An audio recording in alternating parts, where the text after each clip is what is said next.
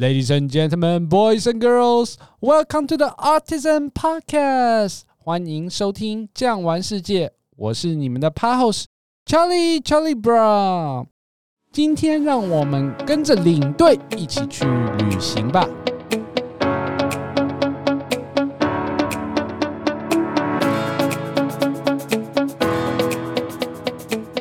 好，首先帮大家介绍一下我们今天的领队，就是我们的 Joyce。Hello，大家好，我是 Joyce。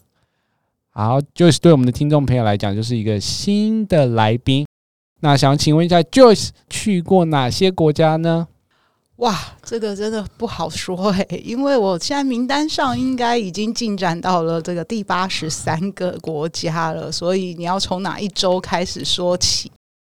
哇，八十三个国家没关系，很多应该是大家都听过的。嗯，我想要请你介绍一些你觉得比较特别，或者是你觉得听众朋友都没有听过的国家，跟我们分享一下。嗯，比如说万纳度好了，对，这个应该很少人去过。那哥伦比亚、厄瓜多，大家可能觉得我是去卖毒或贩毒之类的，但并没有，但是一个很好玩的国家。对，这个可能应该是一般听众比较少去啦。其实我个人比较好奇的是万纳度，因为万纳度到底在哪里？我其实也是第一次听到这个国家的名称，可以跟我们介绍一下它的地理位置吗？它其实是在这个南太平洋。那曾经曾经很久很久很前，也跟我们国家有过邦交，邦交的国家都叫小黑美，国土很小，人种很黑，风景很美的一些地方。那它其实离纽西兰非常的近，从纽西兰搭飞机奥克兰的话，大概三个半小时就到的一个地方。我很好奇的问一下，万纳度如果去那里的话，可以有什么样的旅游活动？呃，因为它也是一个岛国，它也是有很多很多的岛组合而成的，所以第一个当然就是水上活动。如果你本人是会潜水啊，喜欢玩水上活动，他们的那一个水上的活动非常的多，而且也是潜水圣地。我其实是为了它的一个火山岛，活火，山去的，叫 Tanna 岛，主要就是想体验那一个岩浆在你眼前喷发。好，你可能还不小心会被滴到那种感受。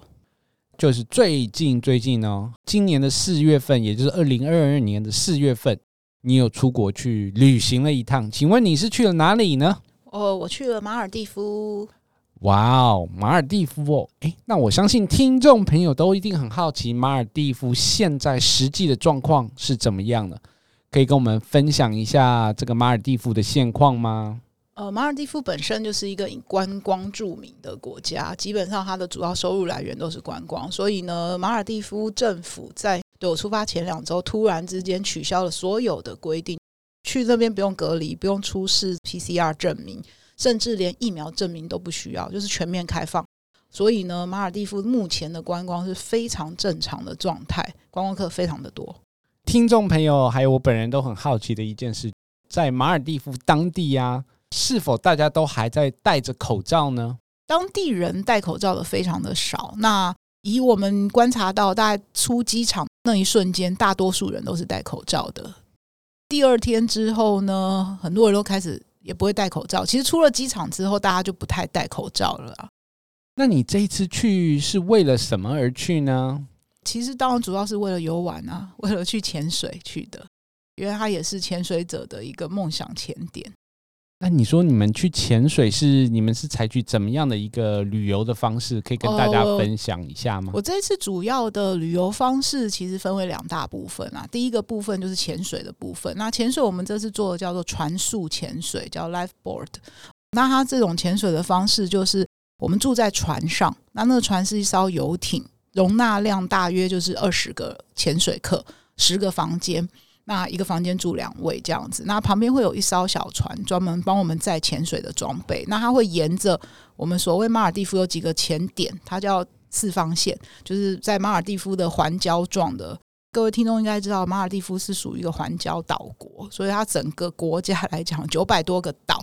那它在这些岛中间，它有一些潜点，它可以连成一条线。但这中间的移动就必须要靠着船，所以他的船就载着我们，我们等于睡在船上，所以这是船速潜水的部分。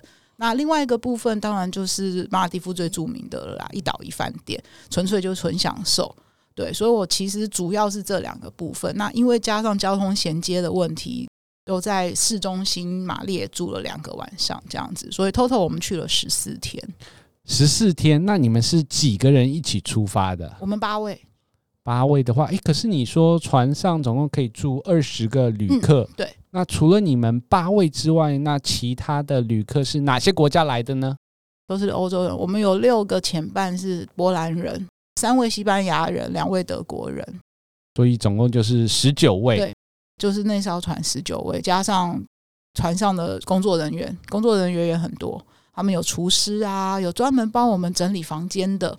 我们房间每天会打扫至少三次，你只要不在房间里面，你的垃圾一下就被清空，然后床还会重铺，哎，真的比照五星级饭店，非常的 surprised。我真的第一天的时候被吓到，他立刻就来帮你铺床、整理床，然后呢还倒垃圾，然后还有船长啊，然后还有所有的潜水工作人员也很多位，对。接下来要问一个稍微有一点点敏感的问题呀、啊，嗯，你碰到的这些共同潜水的团友们，那他们是不是都有感染过 COVID 呢？有，我的潜水的那一个船长，最大的那个船长，他本身是英国人，他呢自己本身就感染过，而且他不是感染 Omicron，他是感染之前的，对，就是比 Omicron 还要严重的，我不知道是不是 Delta 或 Delta 之前，那他自己是说。他也有进 ICU 去，但是又出来了，但他完全没事，因为潜水最重要的就是肺部活动，对你的肺活量啊，这个都跟肺相关的。因为 Scuba Diving 的中文就叫水肺潜水嘛，我们是深潜，我是背气瓶深潜，不是浮潜。哦，这一点要先讲清楚了。可能听众朋友呢，有些人不知道所谓什么叫深潜，什么叫浮潜，就是我们会背气瓶的那一种，那下的深度。最深都可以下到三十几米，就以我的执照来讲，只要不超过四十米都可以的。那基本上就是会天天用到你的肺活量的东西。但这一位潜水长呢，他自己第一天就跟我们讲了，他就说在这疫情期间他也确诊过，但他确诊之后好了，好了也没有影响到他潜水的肺部的这个活动。所以呢，他觉得如果你继续抽烟的话，可能会死得比较快一点。所以抽烟的影响其实比 COVID 还大，他觉得啦。嗯、那船上其他国家，比如说波兰来的、德国来的，还有西班牙来的，你们有变成好朋友吗？有没有分享疫情中间他们做了什么事？有没有什么特殊的经历？非常的正常哎、欸，因为他们其实大多数这一段时间刚好是那一个复活节假期，有的是复活节假期，有的是年假。大家都知道欧洲人年假就是多嘛，嗯、那他们的国家因为都已经。对于 COVID-19 的旅游观光都已经是持着开放的态度了，所以他们就利用这个假期，就是跑出来玩。但他们回去还是要正常的工作，而且他们回国都不用隔离，所以他对于我们回国还要被隔离这件事觉得不可思议。甚至呢，回来后几天，因为我我没有办法一人一室，所以我就去住了防疫旅馆。因为我其实也想体验看看啊，其实就想说好，趁这个机会我也住住看这样。那本来也是有抓这个预算，所以呢。我就去住了防疫旅馆。那我在防疫旅馆那几天因为太无聊了，所以 Charles 还有来跟我打过招呼。对，我还有去打过招呼，因为刚好选了一个离公司很近，又非常的 lucky 的有一个可以看外面的窗户，这样子就可以看外面的人。那我会 po Facebook，因为我们后来都变朋友。德国人立刻私讯我说：“什么？你们还要隔离？那你这样怎么过下去？怎么活得下去？什么什么？”一直问。我就说没办法，这是我们政府现在目前的规定。不然的话，其实。我们跟他们变成好朋友，我们一直力宣台湾的观光了，因为台湾其实是很棒潜水点，他们很想来，只是我们还没开放而已。一旦开放，他们应该会来台湾潜水。我要组国外观光潜水团，专门带国外观光客来台湾潜水。哎呀，这个可是你的专长了。哎，不过呢，讲到这里，我突然想到另一个，应该是听众朋友也会很好奇的，就是你这次去马尔地夫，你花了多少钱？因为我前后去了十四天哦，那大约十十二万多吧，差不多。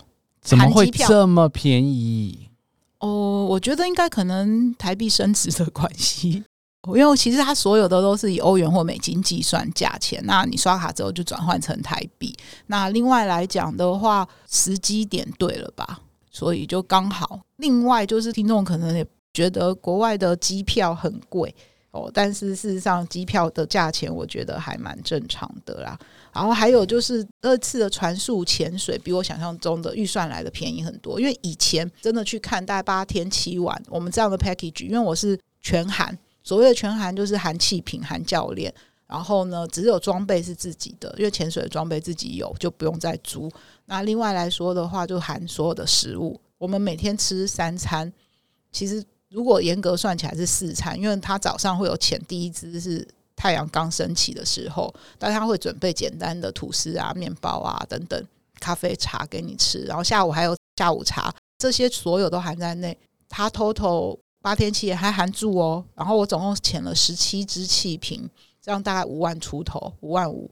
那在台湾来讲的话，台湾一趟的船钱是两千五，那一两支气瓶，所以你一天如果潜四支气瓶就是五千块，加上一个装备，一天台湾潜水费用不含吃不含住，你基本消费都要花五千块。所以我觉得原则上来讲，并没有比较贵。我个人觉得说最大的差异性就是讲说我们目前啊回来以后还是要隔离，这是比较不方便。对对，但如果你是自己住的话，其实是 OK 的啊，只是会觉得没有办法出门啦。但就可以造福那些因为失业领队转去做 foodpanda 或是知道 Uber Eat 的这些失业领队们，他们就可以赶快接你的单，有没有？帮你外送。不过你讲到说那个大概五万块钱上下，那你住了两晚的 resort 度假村，那大概是多少钱？那个一个房间也是五万上下，它是按人头，因为它那个也是 all inclusive，但这个 all inclusive 更厉害，就是含酒水的 all inclusive。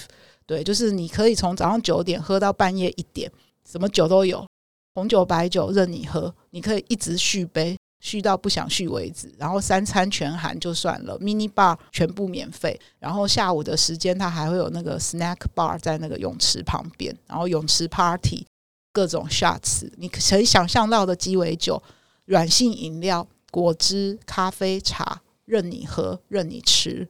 那其实这样来算，一个人头大约一个晚上是两万七千块左右，三天两夜。哇塞，那真的是听到你的总金额，我就觉得已经非常低，平均一天下来还不到一万，然后还又去了马尔地夫，就是有很多新奇的体验，真的是很让人期待解封以后大家可以再度旅游的日子。不过呢，我想要再请问一下，那你整个马尔地夫的这个行程当中啊，你最难忘的地方是什么？最难忘的地方，当然就是自由的空气，可以不用戴口罩。然后，其实我刚刚讲到那个 resort 还很好玩的是，在那边遇到大多数很多是英国人。马尔地夫以前是英国殖民地，所以其实英文在那边非常的盛行。英国人也会选它当首要的度蜜月啊，甚至就是度假的地点。那遇到的大概我可以说几乎全部吧，因为我有聊天的啦，他们每一个都得过 COVID-19。每一个哦，每一个都确诊两次，就是最少两次才有三次的，但他们就说几乎都没有症状了。他说他们英国人很流行打招呼的方式是 “Have you got COVID-19 yet？” 如果你跟他回答 “No”，他们就会跟你说 “What? What's wrong with you？” 你到底怎么了？你到底哪里不对劲？你怎么还没得这样子？因为对他们来说，现在像是一个感冒一样，他们觉得得过之后你有抗体。他们觉得这个是一个正常的经历，这样子。所以不同的地方真的是有不同的观念。那马尔蒂夫这个地方有没有什么特别的伴手礼可以推荐给大家呢？还真没有哎、欸，因为它就是一个岛国啊。那马尔地夫其实消费很高，为什么你要觉得我这样花十二万很便宜？是因为如果你真的去看当地人的生活，其实他们的水平也不算是太低，是因为他们所有的物资，所有蔬菜水果。都要从国外进口，唯一好的就是现捞的海产，对，就只能够吃自己钓的鱼。那除了鱼之外，没有鸡，没有牛，没有羊啊，没有猪啊，都没有什么肉类就对了。有都是进口哦，别的国家来的，可能从斯里兰卡甚至印度那边过来。但你知道进口就是贵啊，尤其是生鲜蔬果类的东西。那你这样讲的话，我想问问看，说你这段期间在马尔地夫有没有体验到当地的特色料理嘞？当地的特色料理只有一道马尔地夫的鱼汤，我觉得非常有意思，就是它是喝起来味道有点类似像日本的土瓶蒸，但它因为都是用鱼块新鲜的尾鱼块，然后跟煎鱼，就是我们说的柴鱼啦。因为每天潜水都看到他们那边游，而且我们潜水教练比尾鱼的那个手势，因为在水底不能讲话，所以你只要看到一些鱼，我们会有一些固定的手势。